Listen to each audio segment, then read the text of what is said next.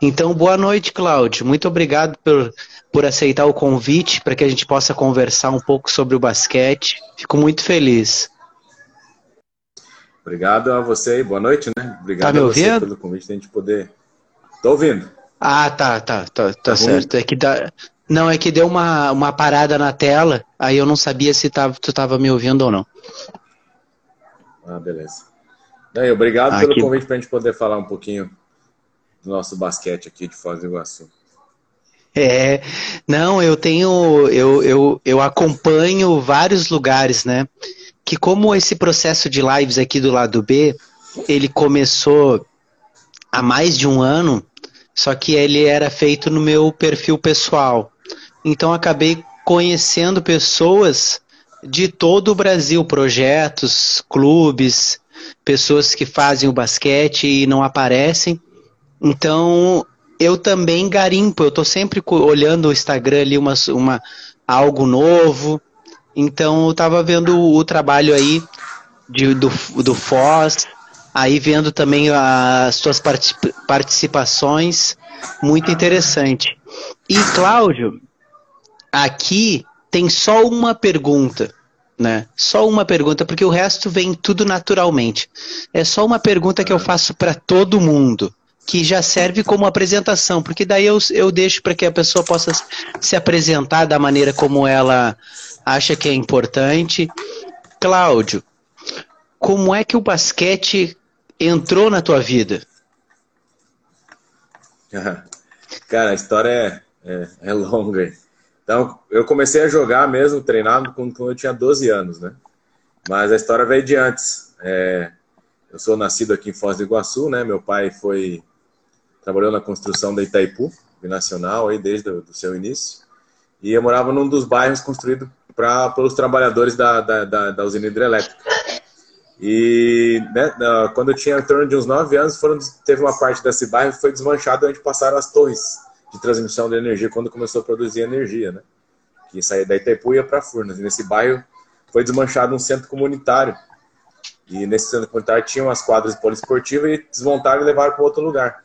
E não foi construído outras quadras poliesportivas. E lá nesse lugar tinha o aro ficou jogado, tal e enfim. E um dia eu estava indo comprar pão na padaria para minha mãe e eu vi aquele aro jogado, né? Tava lá, eu falei, ah, peguei e levei para casa. Isso ele ficou jogado no meu no meu quintal lá uns três anos. né? Até eu começar, a gente comecei a treinar basquete, aí meu pai pegou e na frente de casa ele fez a tabela e colocou esse aro lá. E daí foi. Né? Vários amigos meus ali moravam próximo, na, minha, na mesma rua do que eu. Começamos a jogar basquete lá, meados de 92. E até então, aí virou uma paixão. Tá eu até hoje aí no, no basquete. Olha só como é interessante, Cláudio. É, Por isso que eu te disse que era só uma pergunta, né?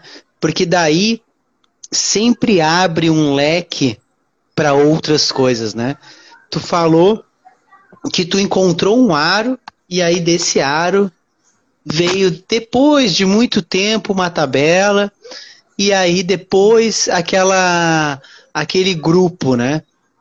É, o que que tu acredita hoje, né? É, A gente vai indo e vai voltando, vai para frente e vai para trás, né? Mas olhando o passado assim e olhando o teu primeiro a tua primeira experiência com o basquete, né? Que foi através de um aro que tu encontrou. Como é que tu vê essa primeira experiência do basquete, da- das crianças com o basquete? Como, como tu vê hoje essa. Elas estão. Elas, elas estão vendo o basquete hoje mais pelas mídias, vendo pela primeira vez, né? Pela primeira experiência, porque a tua exp- experiência é de outra época, onde não existia tudo isso que existe hoje.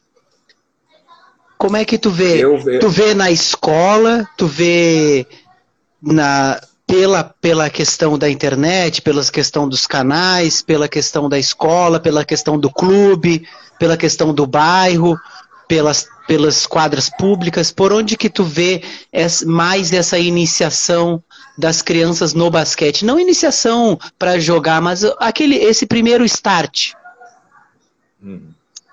Então, eu acredito que hoje é. Acho que depende muito da cidade, depende muito do estado, né? Então a gente tem vários exemplos aí que, que o basquete é praticado na escola, né? E é ali que acho que você tem um interesse maior, né? Que é apresentar o basquete para as crianças. Mas hoje em dia eu vejo que é mais pelas mídias mesmo. Então, na maioria das cidades, eu vejo o Paraná mesmo aqui, a gente tem 399 cidades né, dos jogos escolares aí. E muitas vezes no feminino mesmo, a fase final tem vaga para 16 equipes e muitas vezes não fecha as 16 equipes. Né? Então, de 399 cidades, a gente não consegue juntar 16 uhum. equipes né, para uma fase final de jogos escolares numa categoria.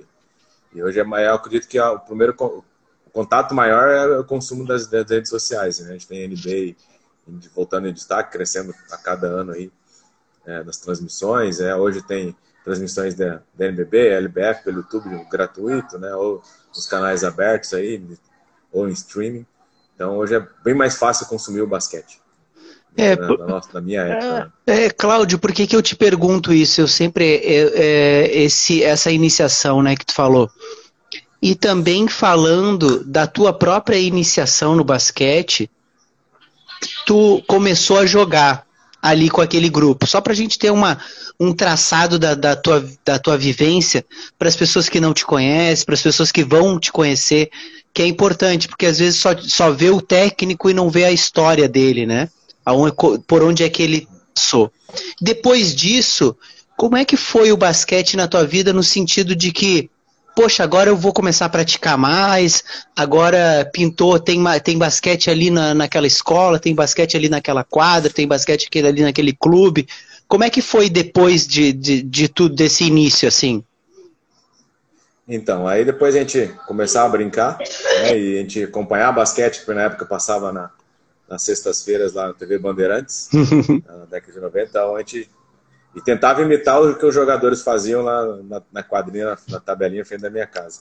E na minha escola, que é onde eu estudei aqui no Anglo-Americano, era uma escola que estudavam, em sua grande maioria, é, filhos de funcionários da, que trabalhavam na, na, Itaipu. E a escola chegou a ter, tinham do, dois, do, dois núcleos da escola, né? um na Vila C, que a gente chamava, que na Vila chegou a ter 14 mil alunos. Puxa então era uma escola gigantesca. E tinha a peneira para participar do time da escola, né? Era o professor Leão, hoje ele é meu companheiro de trabalho aqui. E fazia peneirado e no ano seguinte, né? Comecei em 92 com brincadeira, em 93 fiz a peneira lá no, na equipe da escola e, e ingressei na equipe da escola lá com 13 anos, com 13 anos aí. Aí daí para frente aí, joguei até 96 aqui em Foz do Iguaçu, aí fui para Londrina onde eu continuei jogando e, onde fui fazer a curso de educação física. E esse é, essa essa mudança de chave para ti, porque tu deve lidar muito com a mudança de chave de atletas, né, que a gente vai falar, principalmente de, feminino. Mas como é que foi essa mudança? Tipo, tu começou a praticar ali, entrou numa peneira de um, de um colégio super disputado, começou a jogar, e aí depois tu foi para a universidade. Então tu fez aquele passo que muita gente faz. Tipo, tá com 16, 17 anos, e aí vou continuar jogando, vou para a faculdade, vou fazer um curso.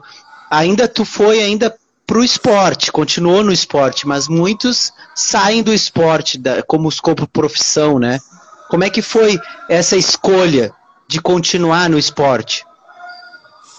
Então, essa teve a influência da minha mãe, né? Que foi um dos primeiros da minha família a ter curso superior e fui fazer vestibular. E a mãe falou: Ah, professor nunca fica desempregado, né? aí eu falei, cara, aí eu fiz vestibular em Londrina, né, na UEL, para educação física, aqui no Unioeste, que é o estadual nosso, para letras e espanhol. Eu passei nos dois, aí eu, como devido ao esporte, eu optei por fazer educação física, graças a Deus. Me vejo fazendo letras, dando aula de espanhol ou português, mas nunca. E acabei indo para Londrina, e o meu professor aqui, o Leão, se formou na mesma universidade que eu lá. E ele falou, ó, Cláudio, quando você chegar lá, procura um curso de arbitragem, ó, comeback, uma cidadezinha do lado, tem tradição no basquete, vai lá, fala com o Saulo, fala com o Tim.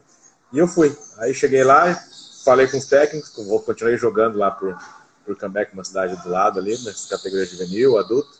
Fiz o curso de arbitragem e fui, fui árbitro de 97 a 2006. Poxa! Tá, fui árbitro nacional, ter Liga Nacional, né? Então tive essa experiência na arbitragem também. Eu fiquei de 97 a 2002 em Londrina.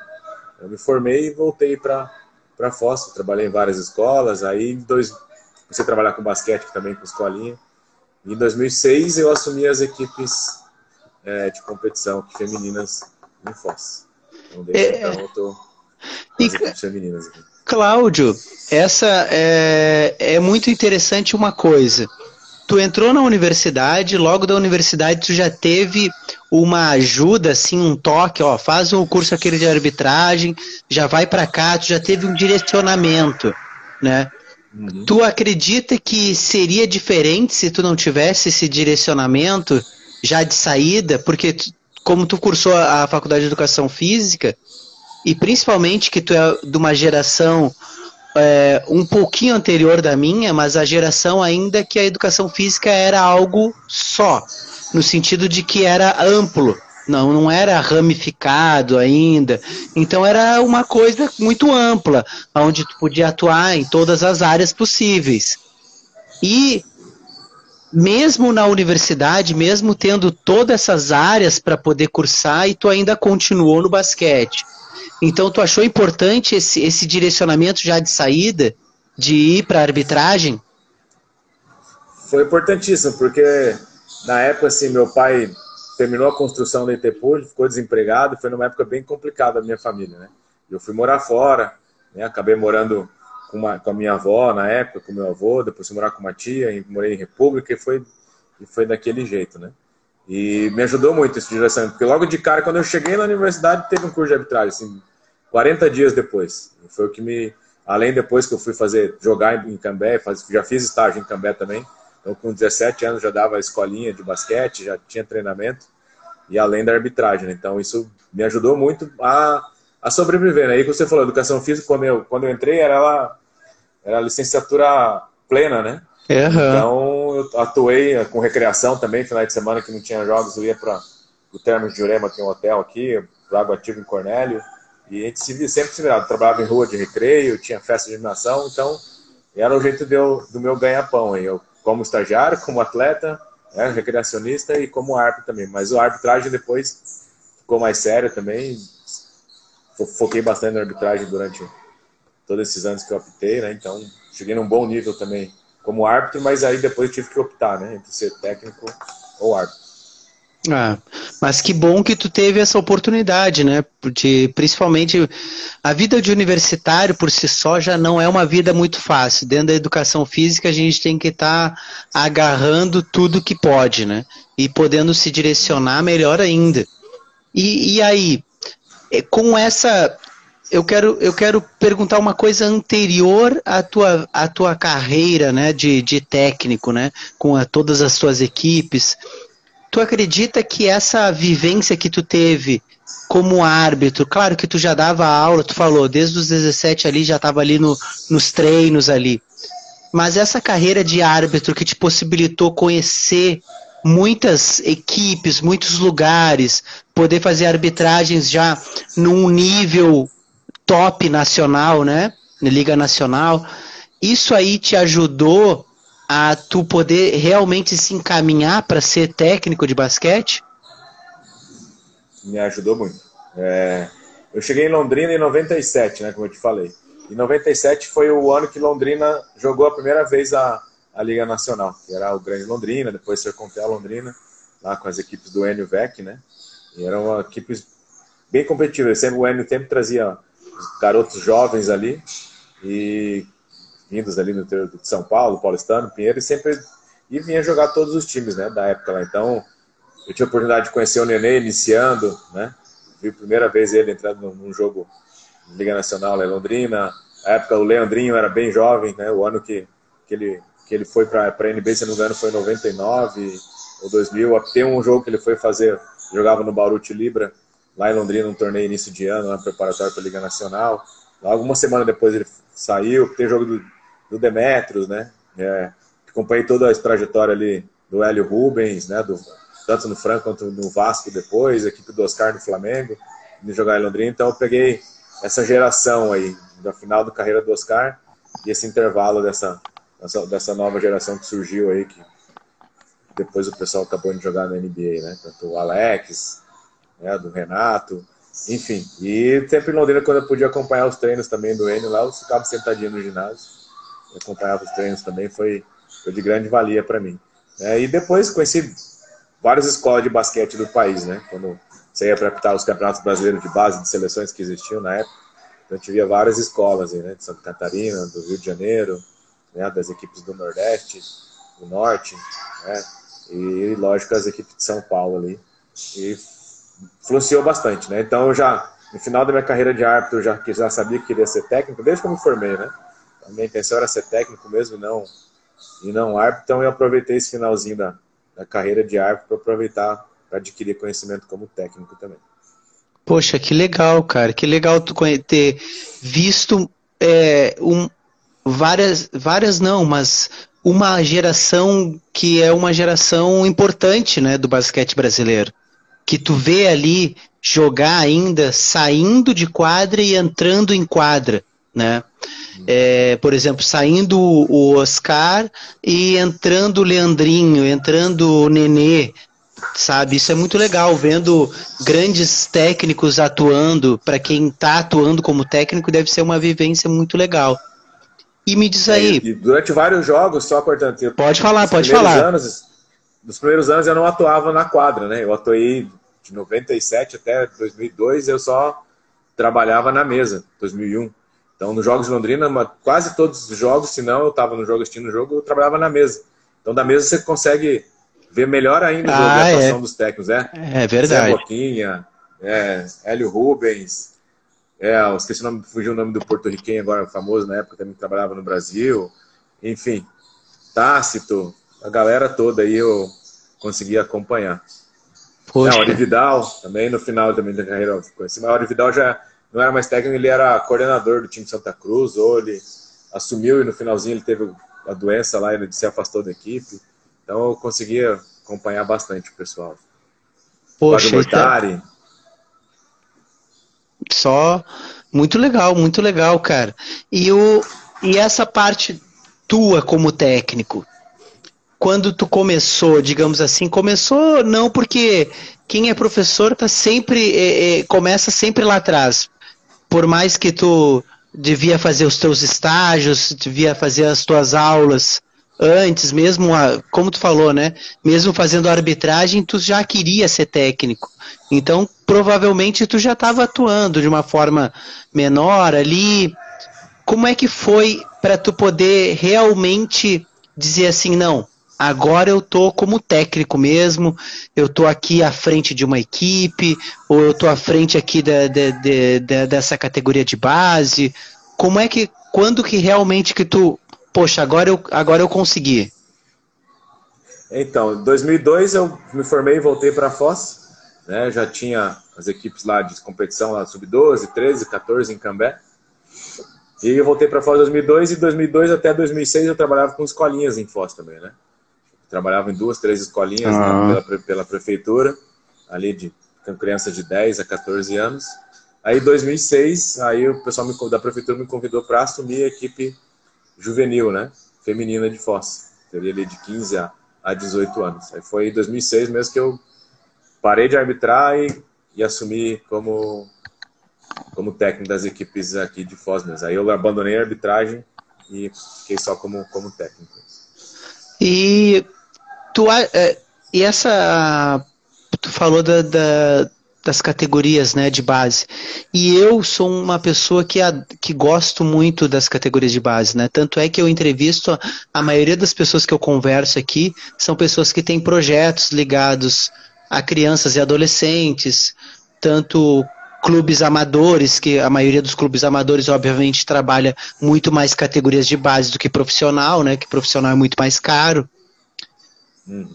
Como é que tu vê é, o desenvolvimento hoje das categorias de base e já pegando um gancho que eu já queria pegar, porque tu falou assim, poxa, eu já eu vi muitos atletas em quadra, eu vi muitos técnicos em quadra. Tu vê tu, tu vê diferença do que era nesse basquete brasileiro dos anos 90, 2000 até os anos 2000 ali, que é uma geração, para essa para esse basquete novo ou esse basquete atual, na forma de ensinar, na forma de passar, tu vê muita diferença ou tu não vê? Cara, eu, eu vou falar por mim, né? Eu vejo muita diferença, né? Lógico, eu era inexperiente na época, começando, mas assim, do que eu, do que eu acompanhava na época, que era feito nos treinos, né? Tive a oportunidade de acompanhar vários treinos, depois eu era enxerido, ia para tudo quanto é clube e ficava vendo treino, ia pra, principalmente para Argentina. Né? Então, o estilo de trabalhar acho que mudou totalmente, né? E na minha época, vou dizer assim, nós aqui, vou falar de nós aqui do, da minha região, que é o oeste do Paraná. São Paulo era uma bolha, que era o melhor basquete do país jogado, né? Tinha os melhores atletas, os melhores técnicos, as melhores equipes. E a gente não tinha essa. não conseguia é, ter esse material ou conseguir estudar com eles, até devido ao que existia de comunicação na época, né? E hoje facilitou muito, né? Você consegue ter esse intercâmbio. Eu mesmo, quando jogador, até os 17 anos, eu nunca tinha jogado contra uma equipe de São Paulo, né? Hoje a gente pega a equipe aqui nossa e a gente joga sei lá quantas vezes no ano enquanto equipes de São Paulo, principalmente no feminino e no masculino também. E, mas eu acredito que mudou bastante. Eu acho que, é, acho que se quebrou essa bolha, né? Então se joga um basquete de bom nível em vários estados do país aí, Minas, né, Pernambuco, né, Rio de Janeiro, Espírito Santo, Santa Catarina, Rio Grande do Sul, né, e por aí vai.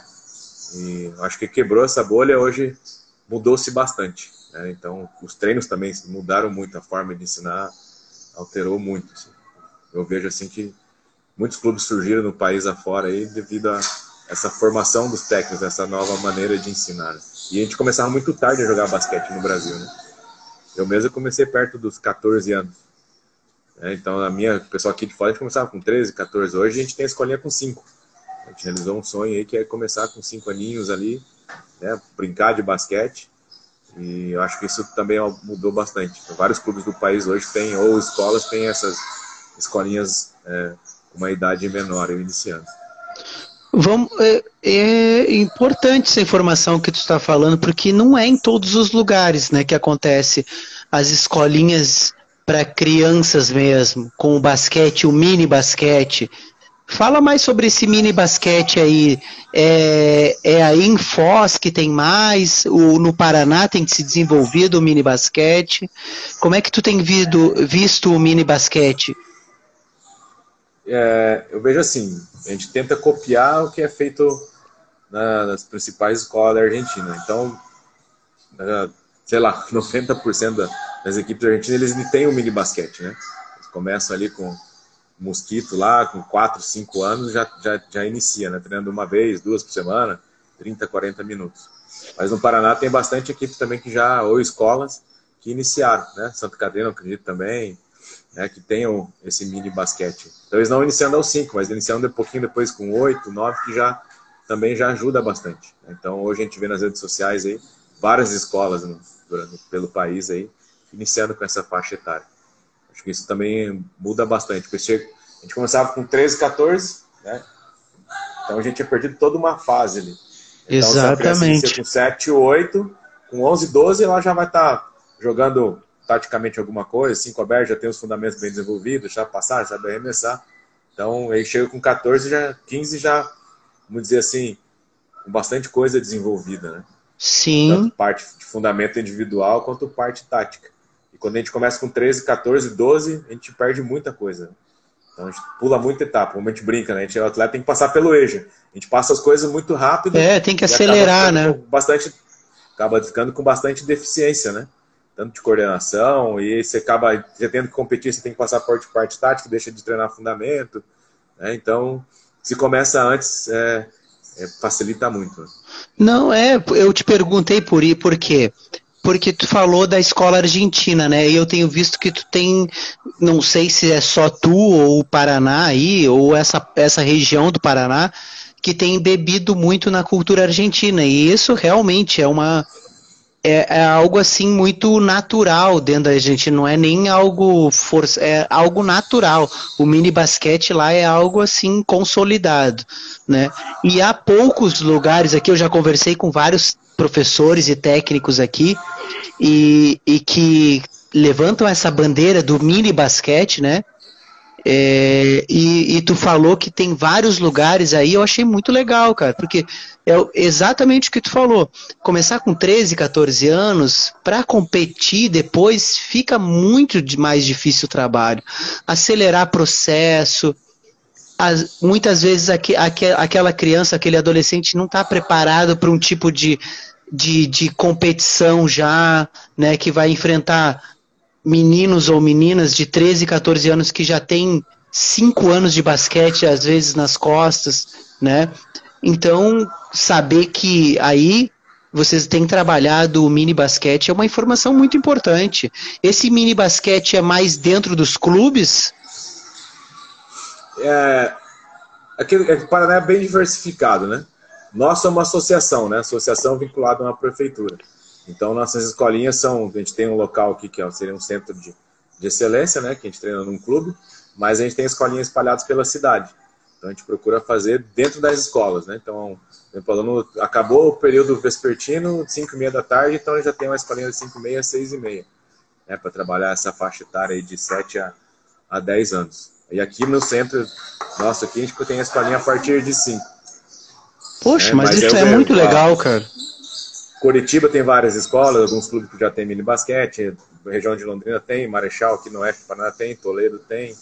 Então, os, os, principais clubes aí da, da Federação do Paraná, a gente tem o mini basquete. Santa Catarina também tem bastante clube que já tem o mini basquete, que acho que depende muito da região, né? Tem, tem, tem cidade que é prefeitura, tem, tem, tem cidade que é, tem clube, tem cidade que é associação, né? Então, acho que varia, varia um pouco, mas a maioria está procurando fazer, né? Eu vejo assim os clubes que têm tido resultado assim no sul que a gente mais acompanha aqui é, é que já tem o mini basquete.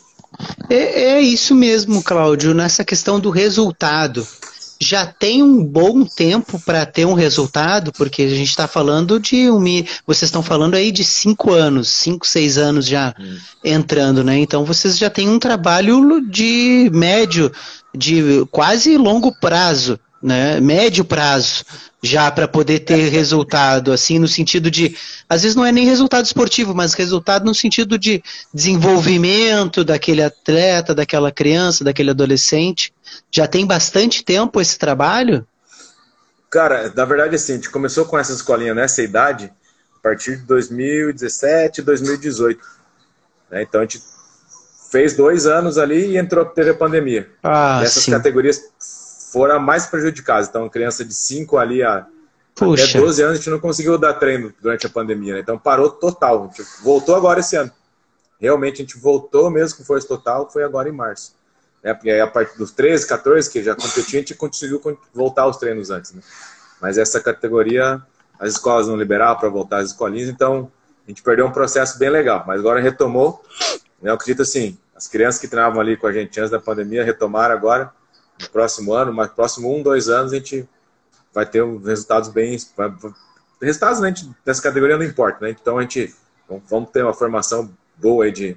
Vão parecer bom, bons atletas aí. Isso é importante. E tu falou que são espalhadas, né? Que tu faz parte de uma associação. É, e aí tem essa. Isso é muito legal que tu falou. É, o basquete depois ali das 5 horas. Que é um horário que eu vou te dizer uma coisa. Que é uma, uma não é uma pergunta, é uma reflexão que eu vou fazer junto contigo, de uma coisa que me ocorre muito. Né? Talvez tu, como basqueteiro, professor de basquete, tu com certeza já pensou isso de alguma forma. Por quê? Porque sempre existiu no futsal, no futebol, o dente de leite, é o fraldinha, é o não sei o quê. E os pais sempre se acostumaram ah, por exemplo, a criança sai da escola, poxa, faz uma escolinha. E aí qual é a escolinha que está disponível? Sempre é de futsal. Sempre é de futebol. E muitas vezes eu sei, porque eu convivo com as pessoas, né?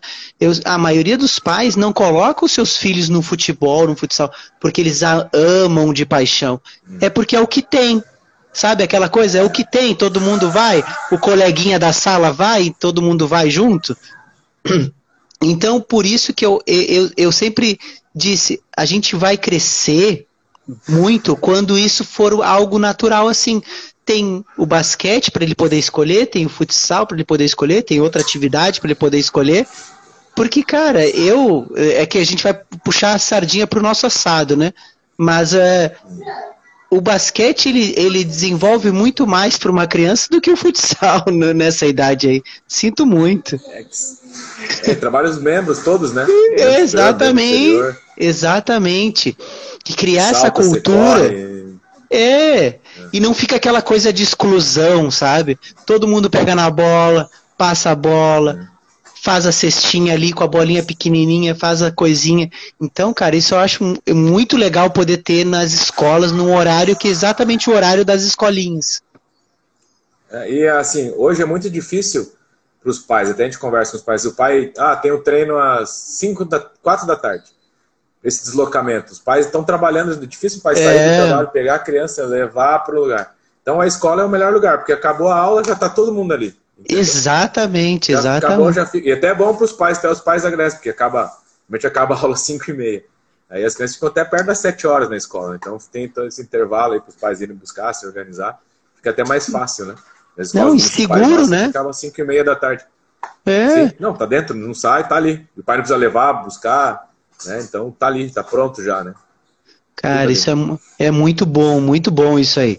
Muito bom, gostei, cara. Gostei de saber que que vocês têm trabalhado do mini basquete, que é algo que tem que ser uma bandeira ser levantada nesse país aí que é enorme, né? Que esse país que é um continente.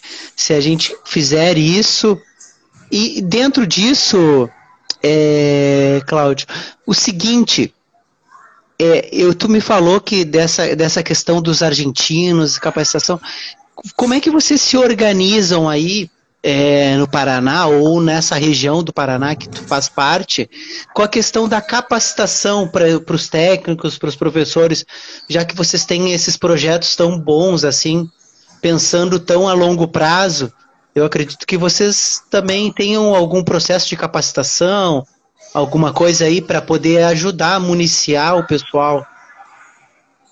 Sim. Então, a gente tem uma parceria bacana com a Federação Paranaense de Basquete, né?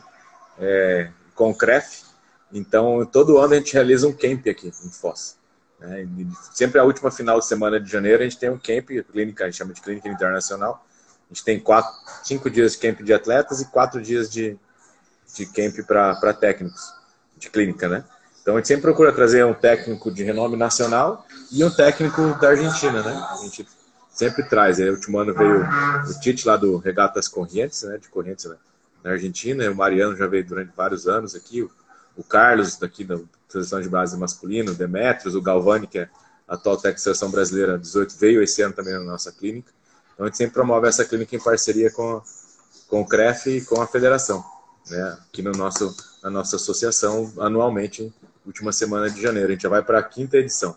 E Poxa, legal. Gente, antes, de, antes de a gente criar a nossa clínica, aqui a gente foi muito para a Argentina. Né? Eu, o Douglas trabalha comigo, o Marcelo, o Max foi operador físico nosso, o professor Elias aqui trabalha do lado do Medianeiro também, a gente foi durante anos aí, né, o professor Marcelo de Marechal na Argentina, e depois a gente resolveu criar nos moldes deles esse tipo de, de clinic camp, né, tanto para atletas quanto para técnico, para dissolver, né, para distribuir esse, essa metodologia de trabalho.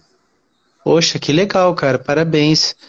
Parabéns, é, é, é, é, muito bom, muito bom ouvir. É, eu acho muito legal quando existe uma organização que uma organização vai chegar a um resultado. Ele pode não ser agora, mas ele vai chegar.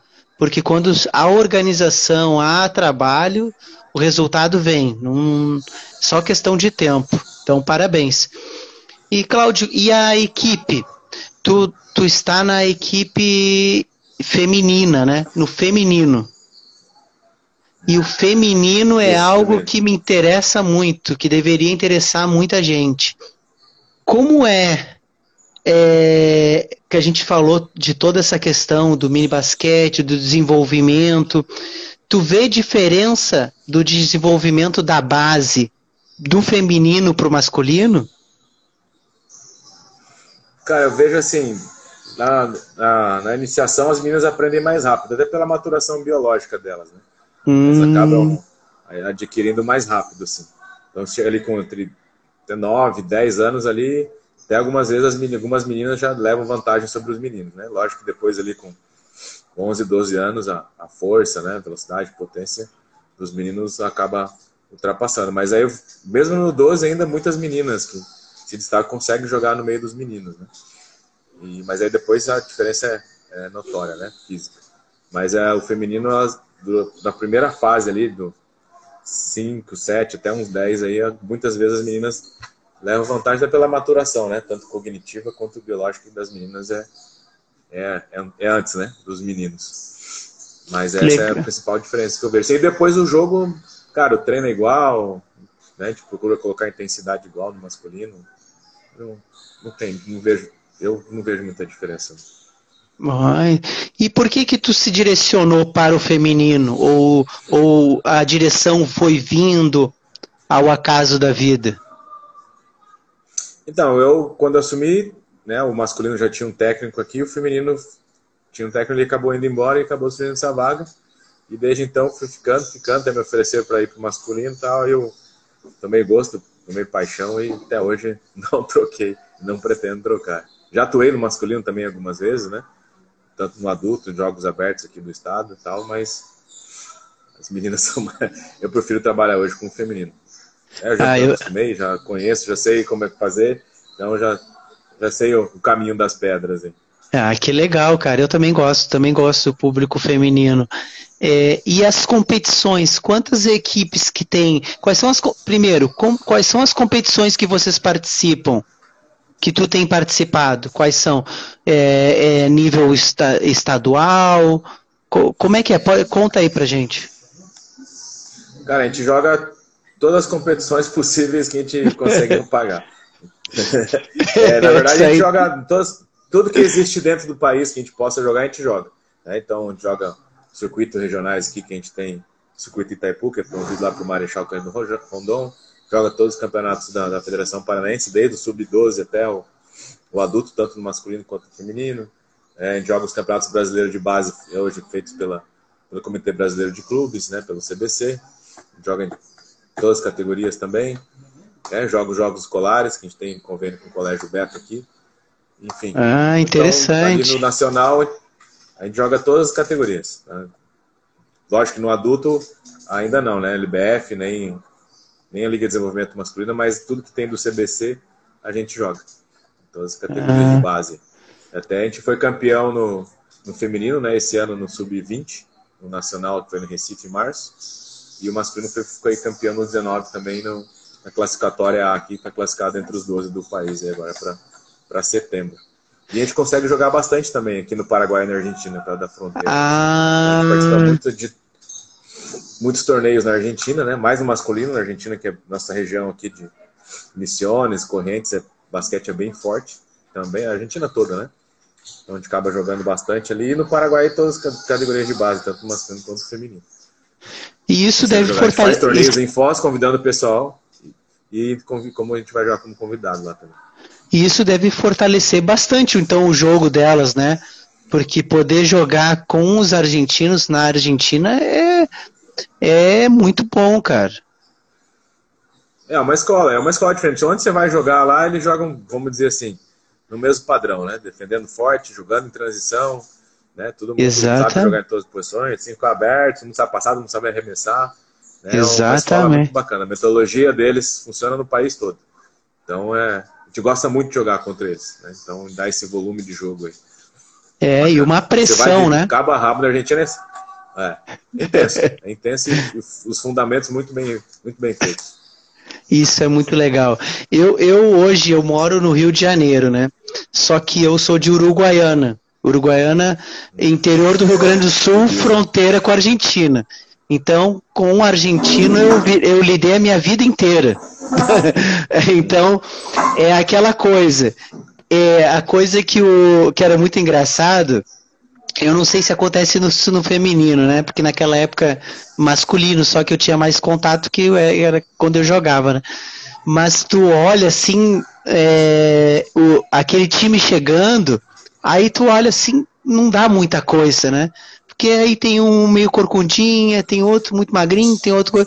Mas quando entra na quadra, é um pavor, é, uma, é, é, um fogo, é todo mundo marca todo mundo toda hora, gritaria, e, e, exatamente como tu falou, todo mundo sabe fazer tudo, todo mundo sabe arremessar, todo mundo sabe passar, todo mundo marca junto, todo mundo faz isso. Eu acho muito legal, cara, eu acho muito legal, porque é, é a, eu acho que o basquete argentino tem para mostrar pra gente, assim, que aquilo é o exemplo do coletivo, sabe? Que todo mundo pode aprender, todo mundo pode fazer e formar uma equipe forte dentro do coletivo. Eu acho muito legal, cara. Eu acho muito legal. Deve ser muito legal aí é, o feminino. É, assim, a Missiones talvez não seja, não é tão forte assim, que é o mais próximo da gente, mas você já desce ali corrente, você depois vai mais para baixo Santa Fé, aí já as escolas são, são melhores. Rosário, já perto de Buenos Aires, né? Mas é bacana. No masculino é. A gente só toma caceta. Das categorias menores aí. Vai pra lá, sub-12, sub-3, cara, é os moleques que estão voando, a gente tá começando a aprender a andar com a charrete. Ah, mas é legal, cara, é legal. E me diz Não, uma... a gente participa por isso. Vai tomar pancada mesmo, ver aprender. Isso, isso, é assim que a gente aprende. E eu te perguntei das competições, porque eu gostaria de saber qual é o mais as competições nacionais, né? Mas assim a média do número de equipes femininas que vocês, que vocês é, participam dentro de uma competição, porque a gente vê, né, que pelo menos de uma forma geral, que geralmente, que uma forma geral que geralmente, uma forma geral que equipes femininas são menor, em menos quantidades do que masculina. Então vocês que estão sempre participando de todas as competições possíveis, há um número grande assim de, de, de outras equipes femininas? Ah, vou falar pelo CBC. Não, é pequeno. É em torno é. de 10, 12 equipes ali. E dependendo da, da categoria, é, oito jogam, nove jogam, dez jogam, mas é, não passa assim de cada um lá 15 equipes diferentes que jogam no CBC. Masculino é uma realidade totalmente outra, né? Masculino, acho que o sub-17 agora deu quase 50 equipes né, jogando CBC. É. No feminino, no feminino ano passado foram 10, que foi em Curitiba, 10 equipes. É pouco, muito pouco pro tamanho do Brasil. Poxa! É, o, CB, o CBC é caro jogar, né? Mas a gente vê, é pouco, é pouquíssimas equipes mesmo, né? dá para contar. A gente fez um trabalho com o Adelante, né? Eu ajudei o pessoal da, da CBB.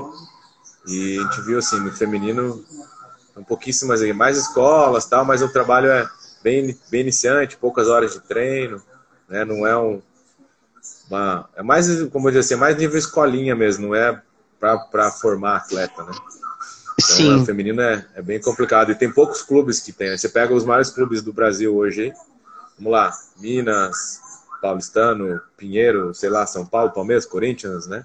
Pega os clubes ali, Curitibano, Curitiba, é, jogam circo militar, enfim. Não tem feminino, né? É só masculino. Puxa, puxa vida. E, o que, e, e por que que tu acredita que é um cara que está no meio, né? Tá imerso nisso. E por que que tu acredita que está nesse ponto assim de ter tão, tão poucas equipes femininas e, e já estendo, né? Se tem um clube que já está porque uma coisa é quando tu não tem estrutura, né? Aí tu falou de clubes grandes. Por que, que o feminino não é algo assim que, que, que, que seja que tenha um nível de importância a ponto de, de abrir feminino? Pelo que tu vê, ah, né? Pelo que tu que é interesse da diretoria mesmo, assim, não vejo outro motivo assim. Se abrir tem, vai ter, entendeu? Como já teve uhum. no passado, né? que se abrir, bater. Né? O Thalia hoje, Curitiba lá, ficou um tempão sem ter. Tem, tem bastante meninas, inclusive, fortíssimas, né? Formando bastante atletas aí. Tem atletas que devem, devem estar nas categorias de base da seleção brasileira. Eu acho que é mais a diretoria em querer investir, né? Na modalidade. Mas se abriu o circo militar durante vários anos também teve em Curitiba, fecharam o feminino, né? O departamento feminino. Mas tinha equipes muito boas também. Acho acredito que seja do clube mesmo, da diretoria, da diretoria do clube, querer ter o, o basquete feminino ou não. Se abrir, tem, cara. Pode ter certeza onde abrir, tem. Tem vários exemplos aí. Se abrir, vai ter. E, e Cláudio, tu tem. Tu, é claro, eu vou te, vou te perguntar, não vou te perguntar se tem intenção, mas é, vocês têm assim um, um, um planejamento a médio, longo prazo de participar da LBF? Temos sim. É, a gente está tá construindo a nossa sede, né? Então a gente conseguiu algumas verbas aí, com verbas positivas aí de, de vereadores, de deputados, né? a própria prefeitura. E está construindo lá, a gente acredita que até o fim do ano fique pronto. E antes de participar da LBF, a gente quer deixar ter um centro de treinamento adequado, né? Com Poxa, que legal. Tudo, porque é muito difícil você ter uma equipe e a equipe tem que fazer academia no lugar, fazer fisioterapeuta no lugar. É. Né? Isso. É, então, a gente quer ter esse treinamento para dar esse passo para a LBF. A gente tem há bastante tempo que a gente quer fazer, montar o time, né? Fazer o projeto de lei federal. A gente já tem vários projetos que é para a base, né? Projetos de lei de incentivo estadual. A gente capta recursos também da justiça, da própria ITEPU financia, a própria prefeitura. E antes de a gente dar esse passo para a LBF, a gente quer ter um, um centro de treinamento bem, bem consolidado para poder para ser profissional tem que ter uma estrutura profissional. Então, a gente não quer dar esse passo antes de ter tudo isso bem, bem adequado. Ah, que bom. Isso é uma ótima notícia, ótima notícia.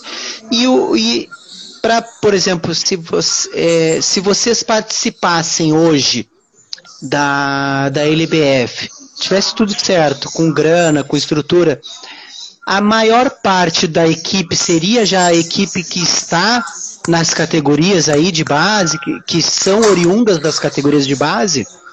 Sim, a gente tem um sub-20 hoje aí, foi campeão, né? Com certeza, pelo menos 8, 10 atletas treinariam num grupo de 18. Poxa, isso é uma boa notícia também, hein? Poder formar é, realmente.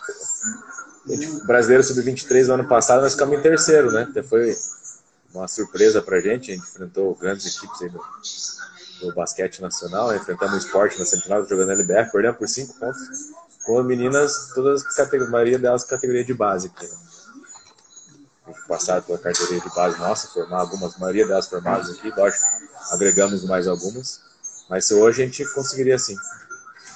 Um grupo de 18, eu acredito que 9, 10 estariam facilmente treinando num grupo aí para jogar LBF. E, e agora eu vou te fazer aquela a, a, a, o contrário, né? já que tu tem tanta ba uma base tão forte, elas elas têm saído muito para outras equipes? Tem. Tem a própria Janaína, que foi jogar nos Estados Unidos, a gente tem a, Alanis também, que jogou com a gente até o Sub-20 agora, em abril ela foi para Parma, está jogando na Itália. É, tem a Brenda, que está jogando em São José dos Campos. Né, as meninas Várias delas já tiveram contato, pelo menos umas quatro delas tiveram contato para jogar a LBF já esse ano, elas optaram jogar mais um ano nas categorias de base, né? Já são sub-19, sub-20. Uhum. Mas pode ter certeza que umas três, quatro delas vão estar tá jogando LBF. Se não pela gente, por outros, por outros clubes do Brasil. Ah, isso é muito legal, cara. É um trabalho muito bom, né? Um trabalho consolidado. Se já está chegando até o sub-23, com elas jogando bem e mantendo ali, né? Porque é, ainda mais tu que sabe ali que tá no meio, tá imerso em tudo isso, sabe como é difícil ficar mantendo o grupo, né? Porque de ano em ano tem várias outras coisas que podem tirar elas do grupo. É, essa foi a sacada legal da CBB, porque no feminino a gente sempre falava, ó, chega com 17 anos a menina para, porque ela não tem competição, né? Exato. competição para a menina jogar. E hoje tem essa competição, né? A gente tem, além do 23, tem o sub-20 agora, né? Eles estão com sub-19 e 20. É, esse, esse ano foi 20. Então ela tem essas duas, essa competição no meio, né? Até os 20 e tem o 23. Então a gente vê que muitas meninas evoluem nessa faixa etária, hein? Se amadurecem, ganham força, né? De 18, começam a entender, principalmente cognitivamente, né? Melhor o jogo, começam a jogar melhor e fazendo jogos de nível, né? Então foi uma sacada bacana esse tanto o 19, 20 quanto o 23, né? Para dar jogo, para ter jogo para essas meninas, né? Porque elas paravam, entendeu? Ah, e para uma menina de 18 anos sair com 17, 18 jogar num adulto, o salto é muito grande, né? O nível de jogo, o entendimento do jogo, a intensidade do jogo. Então a gente, para ter essas competições, é bacana para depois elas irem jogar no LBF. O que muitos faziam ou jogava fora do país uhum. ou parava de jogar. Então hoje tem competição para elas, né? essa faixa etária de 18 aos 23. É, e não, isso é, isso é muito bom, isso é muito bom para elas, para quem está no clube que ainda não está na, na LBF, que não está no NBB, né? E deu uma trancada? Opa! Trancou? Travado, voltou agora. Ah, voltou, não. Voltou. Tá bem. Não, eu, eu tava falando que isso é muito bom para quem não está numa competição nacional, né? Num nível profissional, mas com, continua ainda ali incentivando elas a estarem no grupo, porque pode ser que no ano ou no outro essa preparação vai ajudar para que depois elas possam competir profissionalmente mesmo, como tu falou, com vocês ou com outra equipe, porque elas não vão estar paradas de treino, né? E, é, e acaba assim, ó, de 20, 21 já não vão estar com a gente ninguém, vão receber convite. Mas as que estão com 18, 19 vão jogar. E assim vai, né? Como é, Isso. Como é a categoria de base. Isso. E o, o, o, número, o número de jogos, é, tu que é um cara que tem, que tem essa prática, né, essa vivência, essa experiência, é, existe muito assim uma, uma um pensamento que tem que jogar, no sentido de que tem que, tem que jogar cada vez mais partidas durante o ano para pegar mais experiência, para pegar mais maturidade. Como é que anda dentro dentre todas essas competições que tu falou? Ah, as competições que a gente consegue ir, a gente vai, né? Quantas partidas mais ou menos assim que tu acharia que é o ideal assim, ou ou uma competição que seria o ideal para que realmente tu conseguisse trabalhar e formar essa equipe, que ela conseguisse ganhar experiência? Cara, eu, eu acredito a partir dos 15 anos ali, ter pelo menos umas 40 partidas no ano, sabe? Assim, jogar. Né? Pelo menos 40 partidas no ano. Seria um número daí para cima, seria bacana. Né? A gente joga. E jogos bons, né? O que acontece muito hoje é o desnível, né? Às vezes acaba jogando esse número de partidas, mas os jogos acabam sendo, por exemplo, jogos escolares, o, nível, o desnível entre uma equipe e outra é muito grande, né? Muitas uhum. vezes não acaba contribuindo para o atleta, né? A gente comentou da Argentina, você vai de cabo a rabo, tem equipe competitiva, né? E, Sim. E aqui no Brasil, principalmente no feminino, a gente sofre muito, né? A gente tem muito desnível entre as equipes aí, principalmente a nível escolar. Nível de federação, às vezes, nem tanto, né? Você consegue equilibrar um sul brasileiro que a gente joga contra as equipes de Santa Catarina, no Rio Grande do Sul. O nível é bom, mas aqui, as competições de nível bom são poucas durante o, o ano aí, né? A gente foi pro 19, sub-20, por exemplo, a gente jogou três, seis partidas. Né? E seis partidas no nível muito bom. Né? Mas aí a gente volta para a realidade. Por exemplo, para fazer um jogo bom, vou te falar aqui. Para eu ir até Londrina são 500 quilômetros. Para eu ir Puxa até Londrina são 600. Tá 600 louco. quilômetros. Então se torna caro, né? Torna muito Poxa, caro. muito. Para fazer um jogo de basquete. Exatamente, é muito custo, cara. Muito é. custo. E, poxa, é... a gente acaba jogando bastante. A gente, então, a gente fala, a gente leva vantagem porque a gente está na fronteira, né? A gente acaba conseguindo fazer jogos. é, usando a, usa, usando a fronteira para elevar o nível de vocês. E exatamente isso. O que, que tu acredita que, que pode fazer com que isso melhore? É, infraestrutura dos locais, é poder começar, que nem vocês estão fazendo aí, os projetos já para começar o mini e daqui a uns cinco anos poder estar tá colhendo assim um nível mais forte para que, que todo mundo fique mais próximo um do outro para essas competições ficarem mais, que nem tu falou, a gente precisaria de umas 40 partidas, mas 40 partidas com um nível bom, pelo menos para a maioria poder se desenvolver. E tu, como é um cara experiente, o que, que tu acredita que seria bom para que esse nível fosse ele elevado? Para que essas outras equipes que já existem, ou outras equipes que ainda podem existir, tanto desses projetos, quanto de escolinhas, quanto de escolas, que nem tu falou, das escolas baixam um pouco mais o nível, pudessem ser um nível melhor de jogo. É, eu vejo assim, eu acho que é um pouquinho de esforço de todo mundo. Falta políticas públicas, né? Tanto governo federal, governo estadual. A gente tem... Hoje no Paraná a gente ficou muito tempo sem as aulas de treinamento que a gente falava, professores do Estado. Né? Depois, cara, nem me acho que ficou mais de 10 anos sem, voltou agora. É que o professor tem 20 horas, então 8 horas ele fica disponível para dar escolinha de uma determinada rodada esportiva que ele, que ele gosta, que ele, que ele estudou mais, enfim.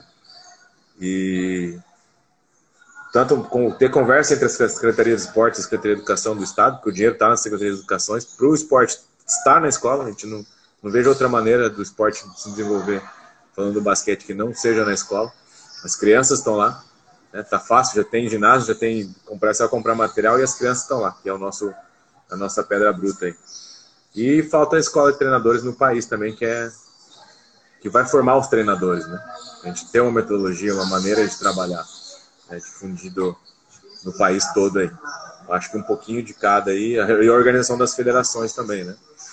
É, vejo, vejo federações do país aí que fazem meia dúzia de partida por ano. No estado, num país continental como o nosso, imagina se tivesse pelo menos aí 40 equipes em cada estado jogando na federação, quão forte não seria. Né? A gente não, tem federação que não tem 3, 4. Então é, é bem complicado. Mas eu acho que é esforço geral, hein? Política de política esportiva, né? Organizações das federações, né? Uma escola de treinadores bem, bem forte no país. É, a gente consegue com certeza melhorar. É, Cláudio, tu entrou numa coisa é, que tu falou o que a maioria, isso eu acho que acredito que a maioria, 99% acredita nisso tudo que tu falou, né? é, política pública, melhorar a estrutura, escola de treinadores. Vamos falar um pouco sobre isso. Escola de treinadores. Eu vou ir um pouco abaixo do, dos treinadores. Eu vou te trazer uma reflexão que eu sempre que posso trago ao jogo. Tu falou lá da escola, das 8 horas lá, o professor que tem uma aptidão ou tem um conhecimento sobre determinado esporte, ele acaba fazendo lá a sua escolinha. Né? Eu acredito que a escola, primeiro, o professor de educação física, e tu passou pela educação física e tu viu, professor de educação física ele passa por vários esportes, várias coisas, e aí depende muito da determinação dele. Tu foi um cara determinado desde o início, poxa, fez um curso de arbitragem aqui, não, eu quero continuar no basquete, eu quero ser técnico, eu quero ser isso. Então tu foi se direcionando. Foi uma direção que tu tomou sozinho, digamos assim. Uma escolha que tu fez sozinho. Mas tem muitos professores de basquete, e eu já conversei com alguns aqui, que descobriram o basquete na universidade, por exemplo ou descobriram o basquete depois da universidade e começaram a se qualificar. Então, com isso, Cláudio, eu te digo, eu te trago essa, essa indagação, que é por que a gente não faria de uma forma eh, eh, não faria não de uma forma muito mais fácil a capacitação para esses professores que ainda não estão no circuito né? Porque a gente ainda tá, é, eu ainda vou falar da escola de treinadores. É que a escola de treinadores, para mim, ela já é para quem está no circuito. É para uma unificação, tipo, vamos fazer uma. calma aí, calma aí. Falou de escola de treinador, falou caiu o celular. Sabe? Para unificar a, a maneira, a metodologia, toda essa coisa que é importante. Só que eu acredito, Cláudio, que antes disso tem aquele professor, cara, que poderia dar basquete na sua cidade, na, no seu colégio e não tem conhecimento ou não, não tem é, não tem coragem porque ele, ele pensa assim, poxa, eu não tenho tanto conhecimento assim, não tenho tanta confiança, é, é a palavra, tenho tanta confiança, sabe? E eu, eu acredito que se tivesse uma política, e entra nas políticas, né? E se tivesse uma preocupação com vamos formar aqueles, vamos capacitar ou vamos possibilitar capacitações é assim no mínimo básicas para que tenha um basquete mais desenvolvido em escolas em, em escolinhas, em projetos, sabe? Porque aí a gente teria mais quantidade para daí a gente poder discutir uma qualidade de uma escola de treinadores que também é um passo que é importantíssimo, sabe? Eu trago essa reflexão sempre que eu posso, assim. É, eu vejo assim, faculdade hoje não consegue formar um técnico de basquete. Não, nem tem tempo. Não tem tempo. Quanto é, eu dei aula numa universidade e tinha seis meses de basquete, né? Duas aulas por semana. Uhum. Então, atropelava, né? Então, eu o que eu falo, o que eu aprendi na faculdade foi 5% depois do, daquilo que eu, que eu uso hoje no basquete, que eu acabei aprendendo depois. Sim. Mas treinadores, acho que ela consegue, ela consegue é, agrupar todo mundo, pegar, chegar a todo mundo, né? Porque tem vários níveis, né? Então você tem o nível 1 ali, o nível 1 seria bem iniciação mesmo, né? Trabalho de fundamento, né? É, o fundamento individual. E depois ainda no nível 2, como é, como é na Argentina. Mas acho que a gente já deu um passo e foi com o Adelante, né? A gente fez pelo basquete feminino, você chegou a conhecer o curso, foi disponibilizado pela, pela CBB. Até eu participei como palestrante de algumas, de algumas clínicas, né? Foi online. E a ideia agora da Adriana, né, do Neto, que estão da, da pauta, cabeção do feminino, é fazer agora para quem fez, né, em várias regiões do país de forma presencial. E que pelo que eu sei, a escola de treinadores também está no forno, está para sair. É uma, vai ser uma grande sacada a partir do momento que tenha, né? Porque a gente tem que vir de cima para baixo, né? Essa normativa, vamos dizer assim, a metodologia para ensinar. Então aí fica bem mais fácil. E vai ter os divulgadores, né? A gente fala na Argentina, eles têm, cada estado eles têm os formadores. Então, eles dão os cursos, o pessoal, para poder atuar, é obrigado a ter o curso da escola de treinadores, né? Obrigado a ter a carteirinha lá, eles são obrigados a fazer o, o Revalida né? anualmente. Eu acho que esse é o norte para o Brasil aí. Isso é legal, isso é muito legal. A gente, a gente tendo isso aí, a gente vai dar uma, uma alavancada boa. É, até o, pelo Adelante, depois vários entraram em, em contato comigo, falaram, ah, putz, faz quanto tempo que eu não vi um curso de basquete desse, que legal. Seria legal ter agora de forma presencial, essa é a ideia, né? A ideia da Adriana, pelo menos no feminino e no masculino, Adriana, da Paula e do Neto, né, é, é fazer essa agora, gente para o Brasil afora aí, fazendo a, as clínicas aí, difundindo o trabalho que está sendo feito na, nas seleções de base feminina. Ah, tomara, cara, tomara que tenha mesmo. E, e, e eu, eu acredito que tem que ter, e, e eu só tenho uma eu só, eu só tenho uma coisinha, que é no, por exemplo, tu falou no curso básico. Curso básico, ele é importantíssimo, né? Mas ele, ele tem que atingir primeiro as pessoas, todas as pessoas que não estão na bolha. Eu digo que o basquete, o basquete brasileiro, ele se transformou numa bolha.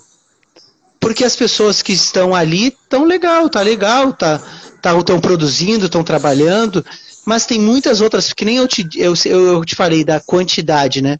A gente precisa urgentemente aumentar a quantidade de pessoas envolvidas no basquete.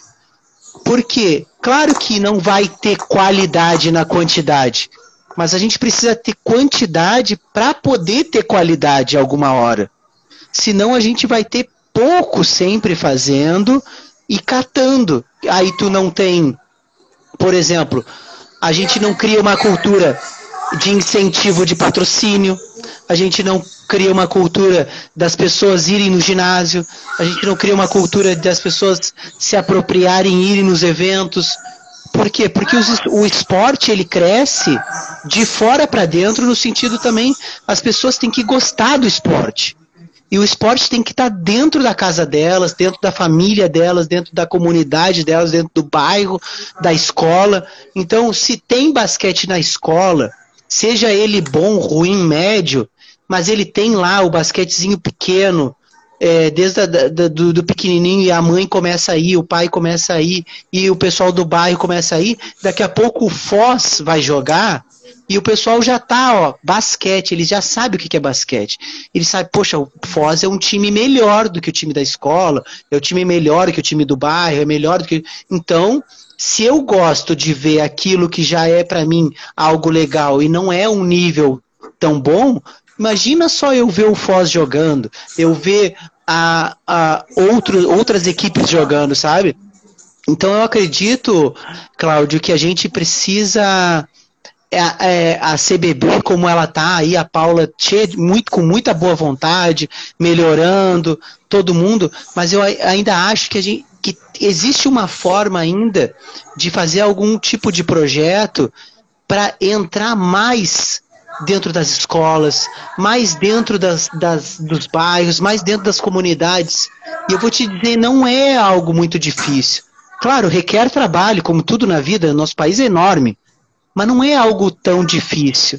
Porque daí as outras coisas, como a escola de treinador vai ser melhor, os jogos vão ser melhores, os clubes vão ter mais, mais força, sabe?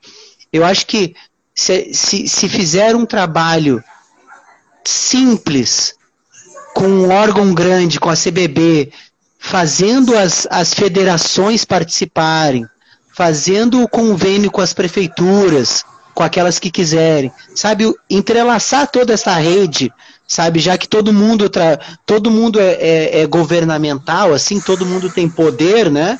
Então entrelaçar uma a confederação, com a federação, com a prefeitura aqui, sabe, com uma associação ali, e a gente vai indo. Eu acho que o caminho é, é, é disseminar esse esporte que é tão bonito para que as pessoas possam ter o privilégio de poder ter esse conhecimento, que muita gente no Brasil não tem o, o privilégio de poder praticar o basquete. É, como eu falei pra você, acho que o caminho mais fácil é pelas escolas. Né? É. Sei lá, de sair lá da, ou da confederação ou da. A confederação não vai ter poder mais. Confederação Nacional Ministério da Cidadania, hoje na Secretaria de Esportes ou de Educação, tem um projeto. Nós temos um projeto piloto, sei lá, em 10 cidades do país. Né? Vão ter, cada cidade vão ter cinco núcleos, né? Algo nesse sentido, assim. Eu acho que o salto seria muito grande. Como eu falei, criança está na escola, então tá tudo fácil, né? A gente não precisa deslocar ninguém de lugar. Exatamente. É só ir o professor. Fala, onde tem um professor, vai ter pelo menos 80, 100 crianças treinando, no mínimo. Né? Então, talvez algo nesse sentido aí. É, é, porque sabe, sabe como é que é, Cláudio? Uma, uma, um professor de educação física hoje no Brasil, dependendo da região, mas não varia muito, ele tem dois períodos semanais. Dois períodos semanais de 45, 50 minutos, dependendo da escola. 50 minutos de esporte tu não ensina muita coisa, tu fica ali só enxugando gelo, entendeu? Tu fica só dando introdução da introdução da introdução do esporte. Então, se o governo sabe disso, aumentar a carga horária do professor de educação física, aumentar as aulas de educação física no sentido de carga horária, ao melhor, aumentar e melhorar a capacitação desses professores, sabe? Só com isso tu já dá um, um boom para as escolas enorme. Porque o professor, a maioria dos professores que eu conheço, Cláudio, a maioria que eu conheço trabalha de graça.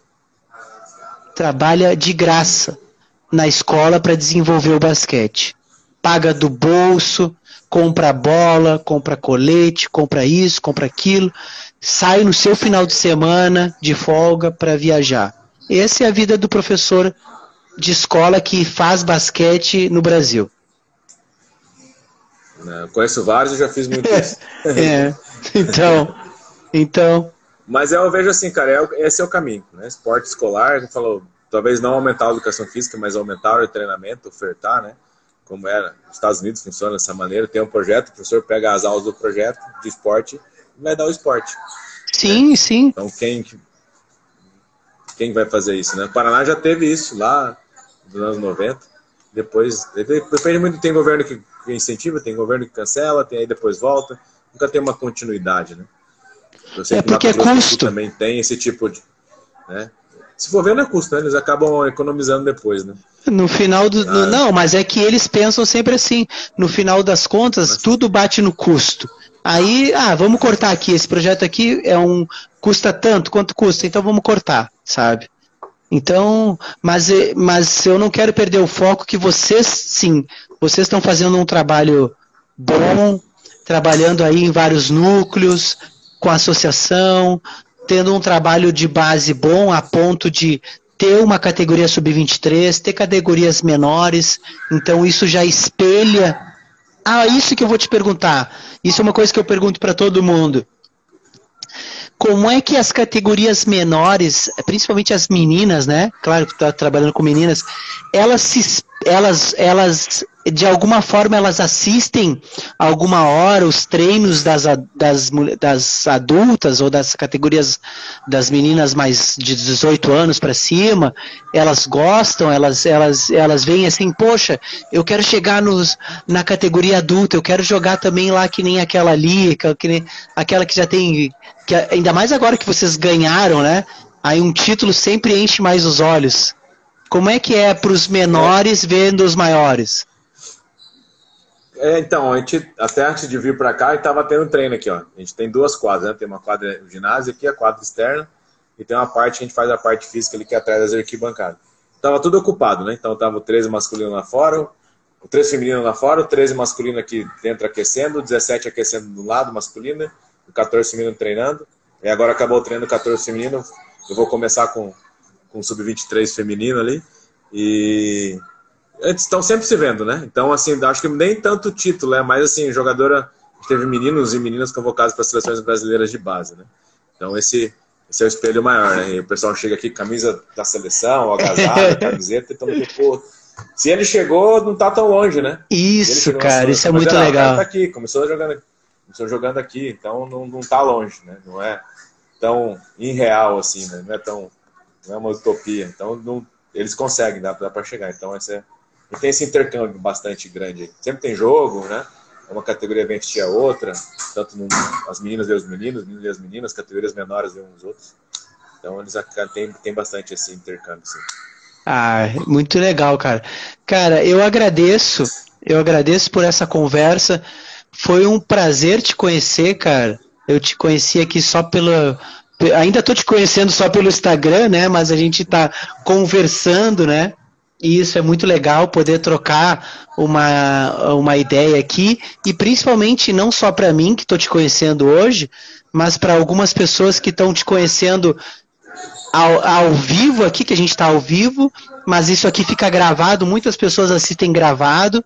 E muitas pessoas ouvem em áudio, porque para tu que está ouvindo agora aqui no Instagram, gravado ou ao vivo, ou tu perdeu uma parte da live, Tá tudo lá no Spotify. É só colocar Lado B Basquete no Spotify, que vai estar tá a entrevista aqui do Cláudio. E aí tu vai lá, ouve, lavando a louça, ouve aí na arquibancada, ouve de qualquer forma. Então, Cláudio, muito obrigado pela conversa.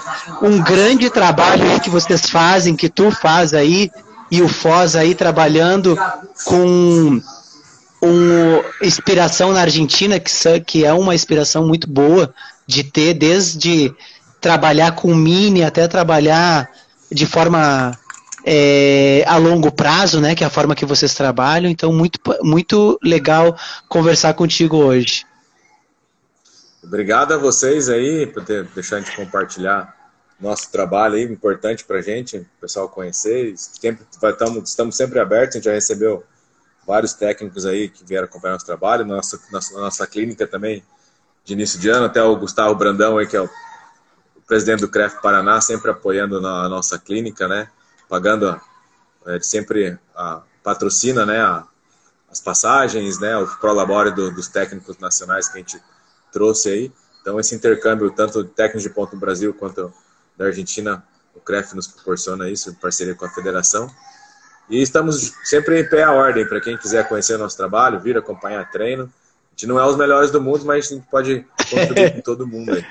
Ah. E parabéns pelo trabalho do lado B aí. Sempre que precisar, estamos, estamos aí. Ah, eu que agradeço, cara. agradeço a ti, a todo mundo aí do Foz, todo o pessoal que tá, trabalha contigo, né? Parabéns pelo trabalho, parabéns pelo desenvolvimento e não porque vocês ganham, mas porque vocês pensam em continuar o trabalhando, né?